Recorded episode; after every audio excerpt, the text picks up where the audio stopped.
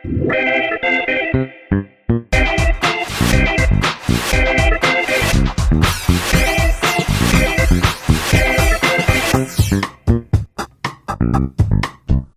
迎收听《飞龙》，我是十一，我是梅心。今天是一个非常严肃的节目，没想到啊，我们家梅心最近不小心出了一个小小的意外。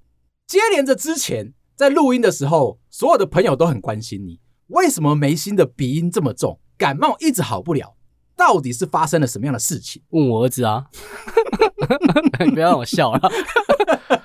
今天为什么这么严肃呢？梅心的身体啊出现了一点点小意外，我已经两三天没有看到他了，是暴病出席。为了这个节目，满腔热血的出现在这里，就为了要分享他最近的身体健康，跟大家知道一下。有一个小小需要被关心的，就是呢，他现阶段不太能够大笑，而且他告诉我说啊，现阶段身体的反应大概就是被馆长用力的挥动了五拳打在他的肚子上面，这么样，这么样，这么样的痛。我想要问一下，我没有被打过，我要怎么样去形容这个感受？我帮你打给馆长，你就可以立刻感受。为什么梅心会出了一点小小的意外？其实齁，我们都是平凡人，我们都是正常人。生活当中，除了感冒啊，除了生病啊，还有遇到坏同事啊，就是因为接踵而来这些小小的事情，让梅心的最近的身体状况出现了一些小意外。我一直在觉得，你今年的这个运势走向好像没有想象中来的好。你的这个身体啊，你一直都出现状况啊啊，心情上面。我觉得还好，因为有我在旁边热情的支持你，觉得你的心情上面没有想象中的这么的难过。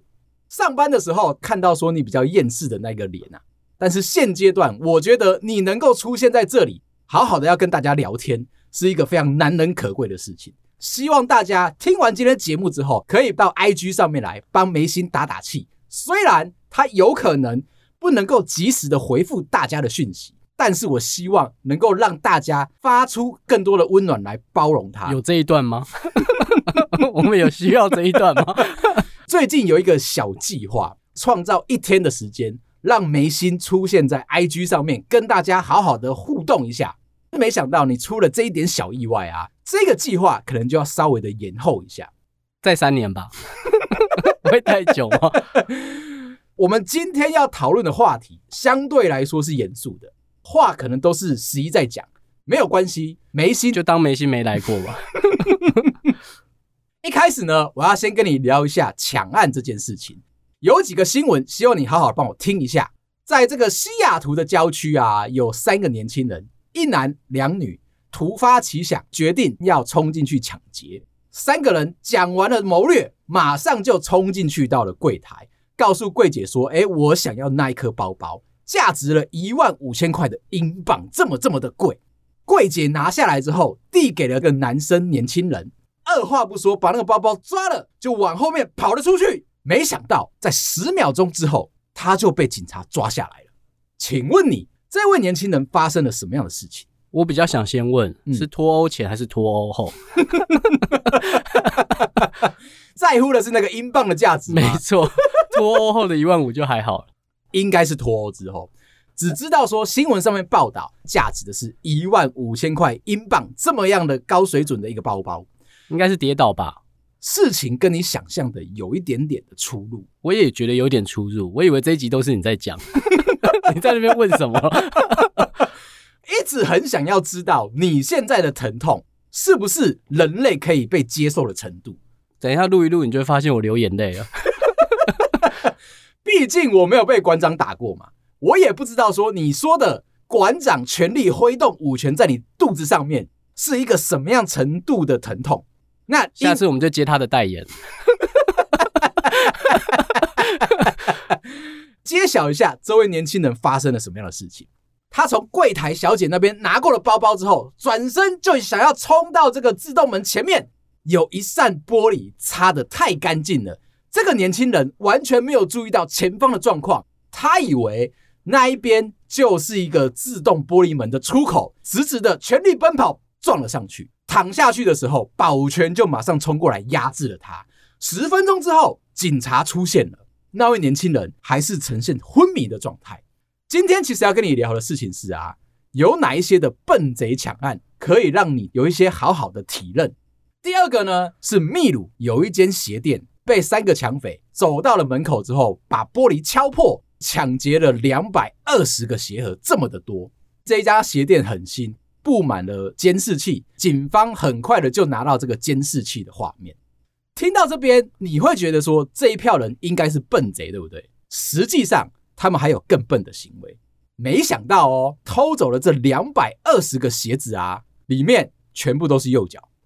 为什么啊？呃，你去过鞋店吗？他们是不是都会把某一只脚摆放在陈列架上面，让客人可以去选购？等到你真的需要那一双鞋子的时候，再跟店员说，才会把整组拿出来给你。这两百二十个鞋盒呢，就这样陈列在店面的正旁边。没想到抢走的时候，居然只抢到全部都只有右脚的鞋子。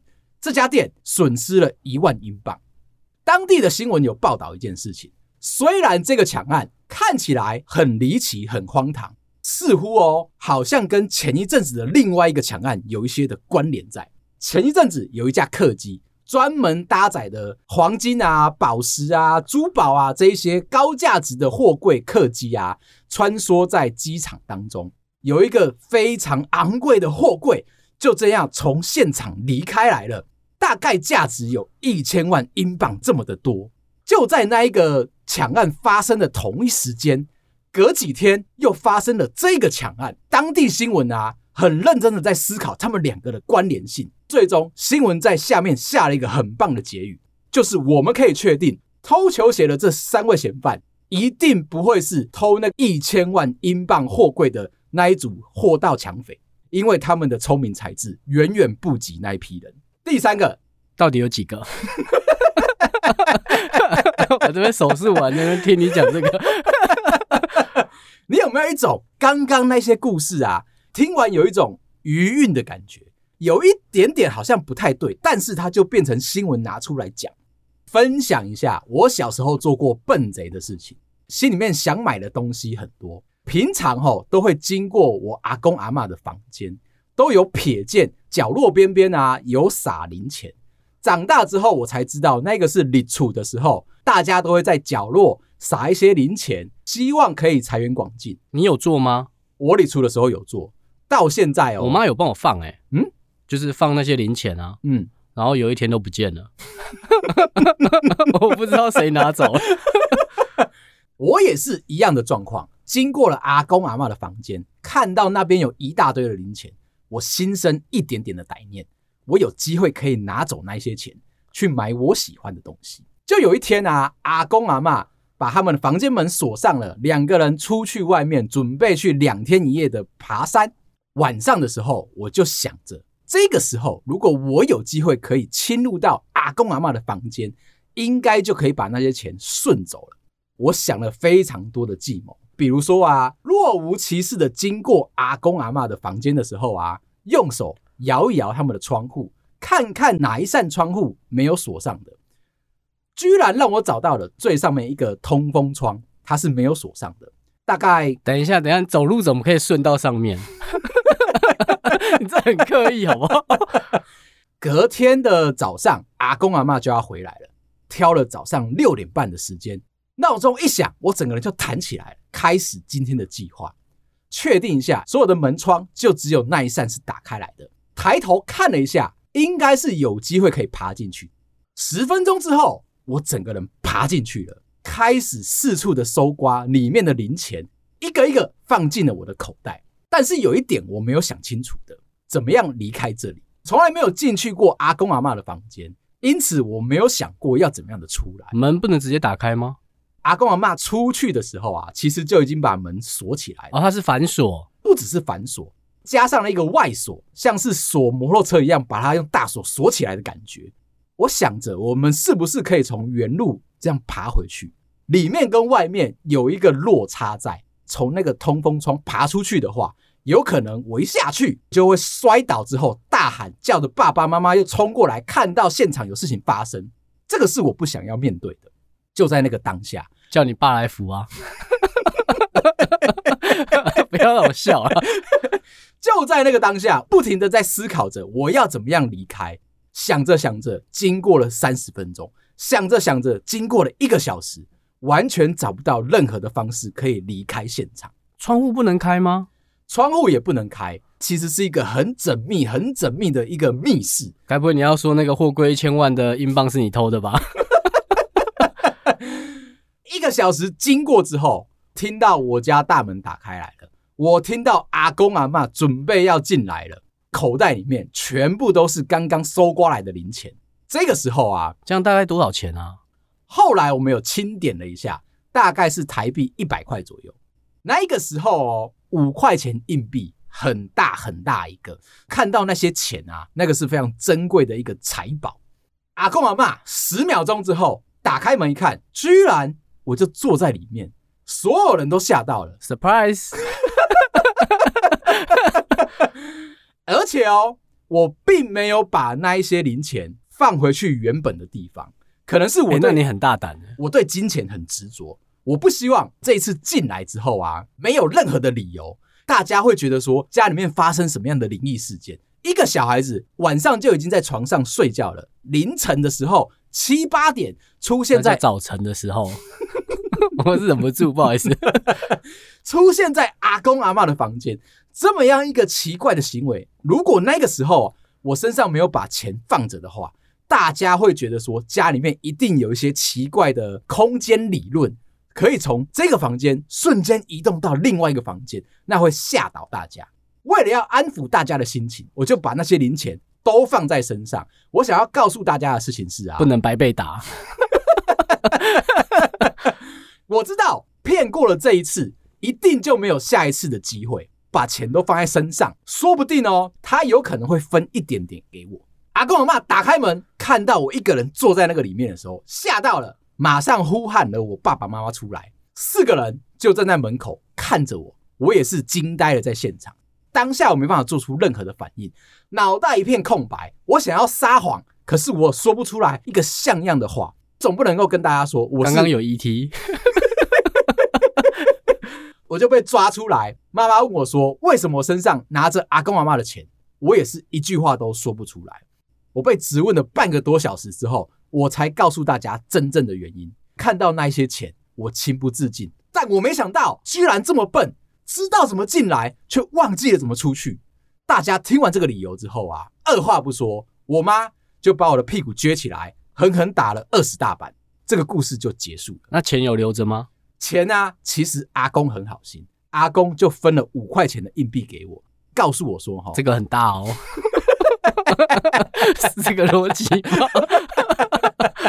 告诉我的事情是啊，做任何事情的努力一定会有相对应的回报。虽然你是做错事，念在你是为了要让自己过得好的方式在，所以他就刺赏你一点点的小钱，再告诉你说以后不要再犯了。毕竟劳工就只能拿五块嘛，拿走九十五块，他就是老板了。第三个笨贼的故事又很值得你去探讨一下。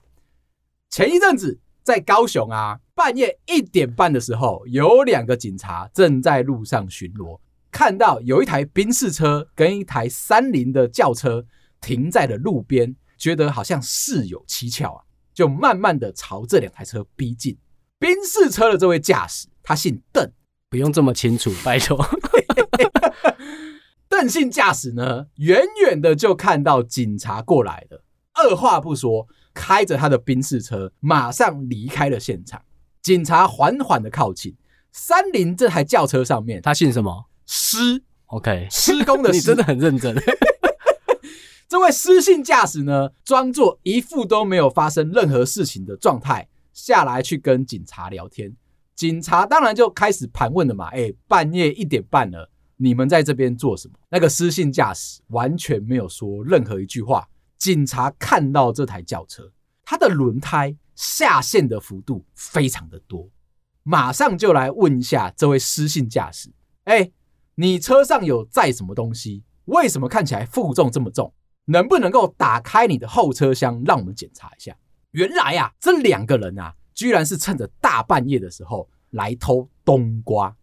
OK，所以他车上都在冬瓜，他车上塞满了冬瓜，居然有二十四条这么的多，所以才会造成这一台轿车整个轮胎下。那车蛮大台的，我觉得冬瓜很大，冬瓜很大。如果我居然在跟你聊冬瓜，你好了没啊？我跟你讲，等一下我让你看看冬瓜的故事吗？我给你看一看那一张照片，你就会特别的惊讶，因为他那台三菱轿车啊，可以塞入二十四条冬瓜这么的多，那个冬瓜每一个都有一点五公尺这么长，怎么有一台这么厉害的车可以把冬瓜塞进去？为什么要不去偷草莓啊？哦，我跟你讲，前一阵子呢，寒害的关系，冬瓜哈、哦、从一斤七块钱上涨了三倍，现在是一斤二十块钱。OK，你为什么对冬瓜的故事？我想说这是一个劳力活，能不能搬一点轻松的？这个冬瓜种在路边的田里面，其实看到的人如果心怀不轨，都有机会去把它拿走。只是没想到这两个人啊，前面看宾士车主也是在偷冬瓜，他们其实是一伙的。那宾士在几个啊？我只是好奇嘛，哪一台宾士呢？是一台 CLA，你一定可以想象得到。哦，那可能载不多了。这边呢，就先列出第一个问题，请问二十四条冬瓜啊，你认为可以卖出多少钱？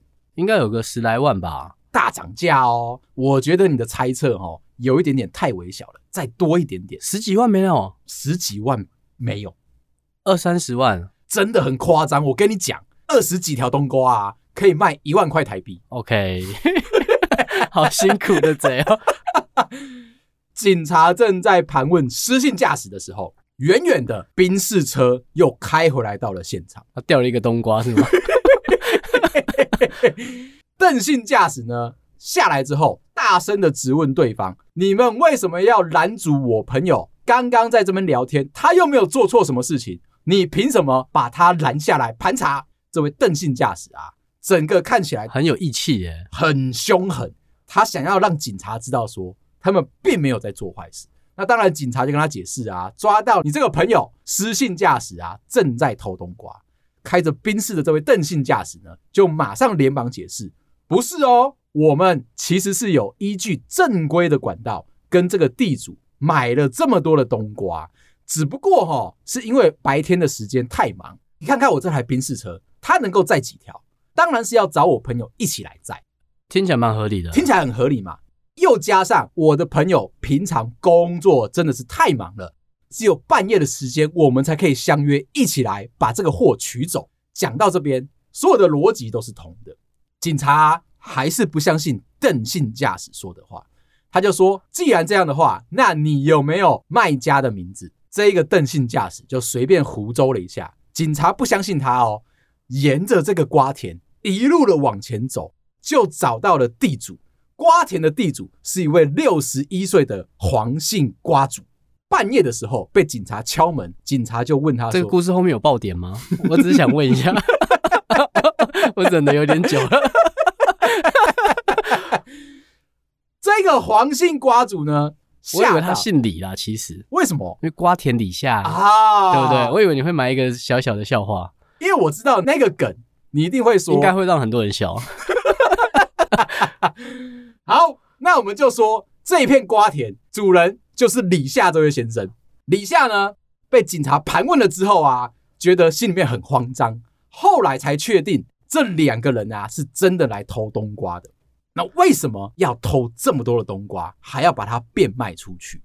问题就在邓姓车主身上，他有一点点爱慕虚荣，买了这台宾士车之后啊，缴不出车贷，他心生歹念。再加上平常也是卖冬瓜的瓜农，知道说现在行情正好，从一斤七块涨到了一斤二十块，三倍的利润一定可以让他把这个车贷给还清。接下来要给你下一个问题。请问一下，开三菱的这位失信驾驶，这一次可以分到多少钱？应该有个一半吧，五千块有吧？你又是想的太少了。他们一定是一个非常大的计谋，因为不可能只有一次啊。说不定我们已经、哦、他来回十几趟这样是吗？对，已经大半夜了，加上我们已经知道那台轿车很能够装冬瓜，一趟是一万块，十趟是不是就十万块？所以那一千趟呢？是不是一千万？那我要去摘，可以拿到一千五百元的台币。为什么那么少啊？就跟你刚刚讲阿公的故事是一样的，老板永远是把哦，开宾士才是老板。这个失信驾驶呢，只是受雇被拜托说晚上的时候来帮忙搬冬瓜。那我其实有安排一个小小的主题，你怎么会知道十一这个人啊，居然有所谓的抽冬瓜症吗？什么东西啦？我是说。就我认识你的时候啊，嗯、你就已经大约知道我这个人有所谓的掌控癖，但是其实我自己并不知道我有这个镜头。怎么可能？真的，我没有骗你。要不是你在我旁边啊，一直问我说：“你好了没？你够了没？” 我真的是完全不知道我有所谓的掌控癖，列出来了一些情人紧箍咒的行为，让你猜猜看，婚前的我。到底有没有做过这些事情？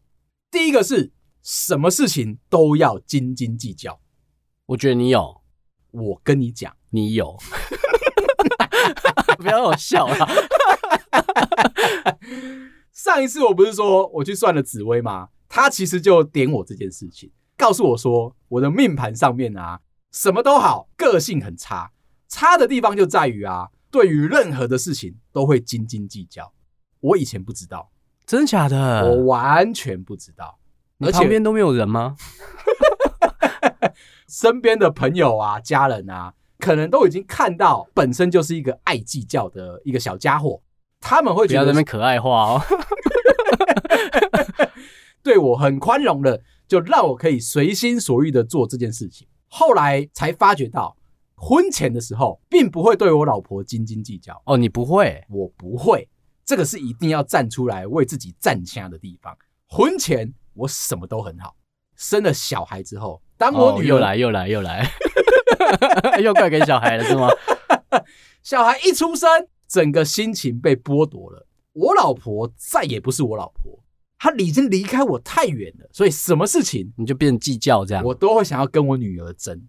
就因为这样子，婚后其实我已经慢慢的开始有掌控癖的行为。第二个是啊，一直找茬试探你的反应怎么样？这个其实哈，你有那个检查表我打勾了。我们在婚前的相处啊，非常的融洽，从来都没有觉得说互相在找对方麻烦。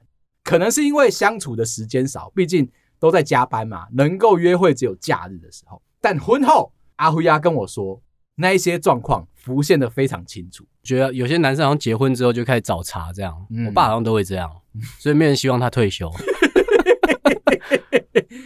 再来一个，跟前跟后限制你的交友圈，check。我再跟你强调一次，婚前我们的交往是自由的，他要去做什么，我要去做什么，都是完全不相干，不会去限制对方。婚后哈，但你会要求他报告吗？我会试探性的想要知道说他今天做了什么。这礼拜有 OK，我不用改掉了。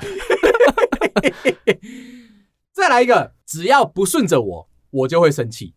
OK，check。你到底有几项？我可以是勾完吗？今天就先列这几项。跟你分享的事情是啊，婚前哦，我都不认为我有这个状况，但是在婚后。我才发觉到掌控癖啊，一一的浮现出来，还是因为结婚后对方离你太近了？太近吗？就是每天都生活在旁边啊，哦，你就开始可能看不惯或找他麻烦了。我分析下来，应该就是不顺眼，看什么事情都不顺眼。不知道结婚哈会对一个人带来这么大的影响。原本我以为是白雪公主啊，跟白马王子啊过着幸福快乐的日子，这一段真的没变。生完小孩之后啊，整个剧情就急转直下。你原本以为是你身边的情人，是你身边的伴侣，他们现在有了第二个身份之后啊，变成了爸爸，变成了妈妈，那个独特性消失了。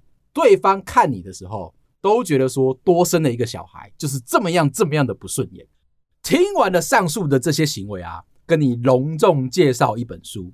这本书呢，是由我们 Parkes 界的好朋友失婚妇女邱嗨嗨美乐妮姐姐亲笔把它写出来的。哎，你有买哦？我有买，目前已经上架到各大的书店。这本书啊，什么？我，我是因为受伤哦，我先讲啊。这一本书完全体悟到了当初为什么我跟阿辉啊在婚后。或者是在生完小孩之后会吵架的种种的原因，这是他写他的历程吗？结婚到离婚的历程吗？没错，长长的一大段，总共六七万个字，把每一段的经历，他心里面所有的情绪，包含他被前夫啊怎么样折磨的一个过程，加上离婚你要注意什么样的事件，不是遇到第三者，他们不是遇到第三者，中间发生的事情哦，就如同我刚刚讲的这些掌控癖的行为是一样的。热恋的时候，他们只花了六个月就决定闪电结婚。后来，美乐妮姐姐呢，跟着前夫一起搬到了美国去住。在一起生活之前，都不觉得对方有什么样的缺点。住在一起之后，慢慢的发现对方有一些掌控癖的行为。他的另外一半该不会是工程师吧？就是。听到去美国这个关键字。对方在美国厉害的科技公司当一个工程师主管，所以呢，哦，那他一定更讨厌。掌控癖有多高呢？常常会使用他们两个人共同的电脑啊，偷看美乐妮姐姐上网看了哪一些的内容，帮他清空购物车吗？应该没有那么大方。再来就是啊。美乐妮姐姐只要在 FB 上面有任何男性友人的留言哦，前夫都会生气。为什么？他会指证出来哦，问美乐妮姐姐说：“这个男的是谁？叫什么名字？你们认……上面不是就有写？你们认识多久了？为什么会认识？来这边留言是想要做什么样的事情？也就是说，这个前夫哦。”其实对美乐妮姐姐的异性圈啊，掌控的极度的严格。可是他们都已经在美国啦、啊。对啊，朋友已经飞到国外去了，你要跟他联络，你势必要透过网际网路嘛。但是前夫认为这样的行为是不可取的，希望美乐妮姐姐可以成为一个相夫教子的好老婆。更严重的啊，怀孕之后回到台湾做产检，前夫没有一起跟过来。他很开心的报告了说他产检的过程啊，小朋友的健康状况啊。前夫只在意一件事情：检查的医生是男生还是女生？这样不行吗？这样不行。前夫说：“好，这一次是男生，我就饶过你这一次。下次注意，给我找女生的妇产科医师检查你的身体。连医生的性别也要挑，完全。那小孩的性别他有挑吗？有到这么专业吗？我猜是没有。更强烈的不尊重人，美乐妮姐姐在美国的所有的生活，每一天要穿什么样的衣服，都要经过前夫的同意。夏天很热，只不过是穿了一件无袖的上衣，露出来了她的手臂，这样子前夫就生气了，开始在那边念他说：“你为什么要穿这么暴露的衣服？”可是美国人不多诶，其实就是这样子。这一个前夫啊，明明就住在比较相对郊区的地方了，而且工程师很赚钱啊。他对于衣装要求严格到不行。希望每天都穿着长袖的衣服出来，不要露出你身上任何一点点的肌肤。可以吃猪肉吗？可能不是因为宗教的关系。更严重的，出门之前衣服穿好了，对不对？我还要对你做一件事情，一个很严重的检查，请你弯下腰，九十度鞠躬，看谦不谦虚吗？干嘛？看你腰是不是够软，是不是？要确定这一件衣服不会走光，哦，就是领口会不会？哎，领口会不会太浪，造成别人不小心看得到身体内部的一个过程？只要有一点点小小的瑕疵，都要强迫美乐宁姐姐上楼去换出全新的一套衣服来。那用双面胶把它贴起来可以吗？我猜是不行，他们有一个地心引力的影响嘛。毕竟前夫是工程师。他会告诉你说：“你的胶耐用吗？耐热吗？”还有呢，就是梅乐妮姐姐怀孕的时候，有一天想要塞纳一下，早起呢想要吃一间在中国城的早餐，摇了一下前夫说：“哎、欸，老公。”我今天想要吃那一间中式早餐店的早餐，他有允许你用这个口气吗？我怕他会生气啊。可以撒娇吧？可以，可以用这个可爱的口气吧？嗯、结果前夫哦，只不过是揉揉眼睛，睡眼惺忪的说：“自己去。”这样子很糟哎、欸。大家都知道美国地很大嘛，从他们家到那一间早餐店需要开车三十分钟。听到这一句话，心里面已经有一点不舒服了，但还是鼻子摸一摸，开着车就出门了。快要到那间早餐店的时候，老公打电话来了。美乐你姐姐当然是欣喜若狂，觉得说是不是你已经醒过来了，而且知道老婆不在身边，有一种想要补偿的心态，叫我等一下下，你随后就会赶来。电话一接起来，前夫就问说：“你是不是快要到现场啦？”美乐你姐姐说：“对啊。”前夫就说。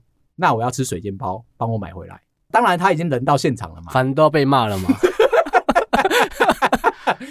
就是这么一堆掌控癖的行为啊。欸，那这本书上面有写到婚后的感受吗？有，这是我们会比较想探讨。我说的是离婚后的感受。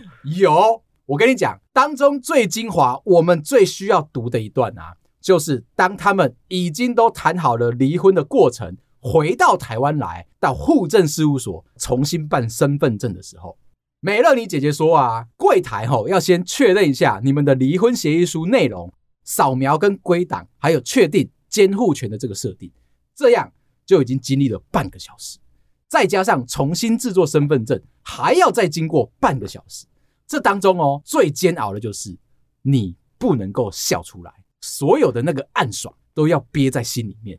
你很怕，当你开始表情出现了一些变化之后，前夫看到了会反悔啊！嘿，一反悔，努力这么久的行为都化为烟消云散的这个过程，他就告诉我们，忍过了那个一个多小时之后，踏出户政事务所，看到你的配偶栏是空白的，人生真的是海阔天空。两个人关系很不好的时候，前夫还想要用一些肌肤的拥抱来挽回对方。美乐妮姐姐说：“当下似乎是一根木头，完全没有办法去感受得到对方的想法，僵在那边不能动。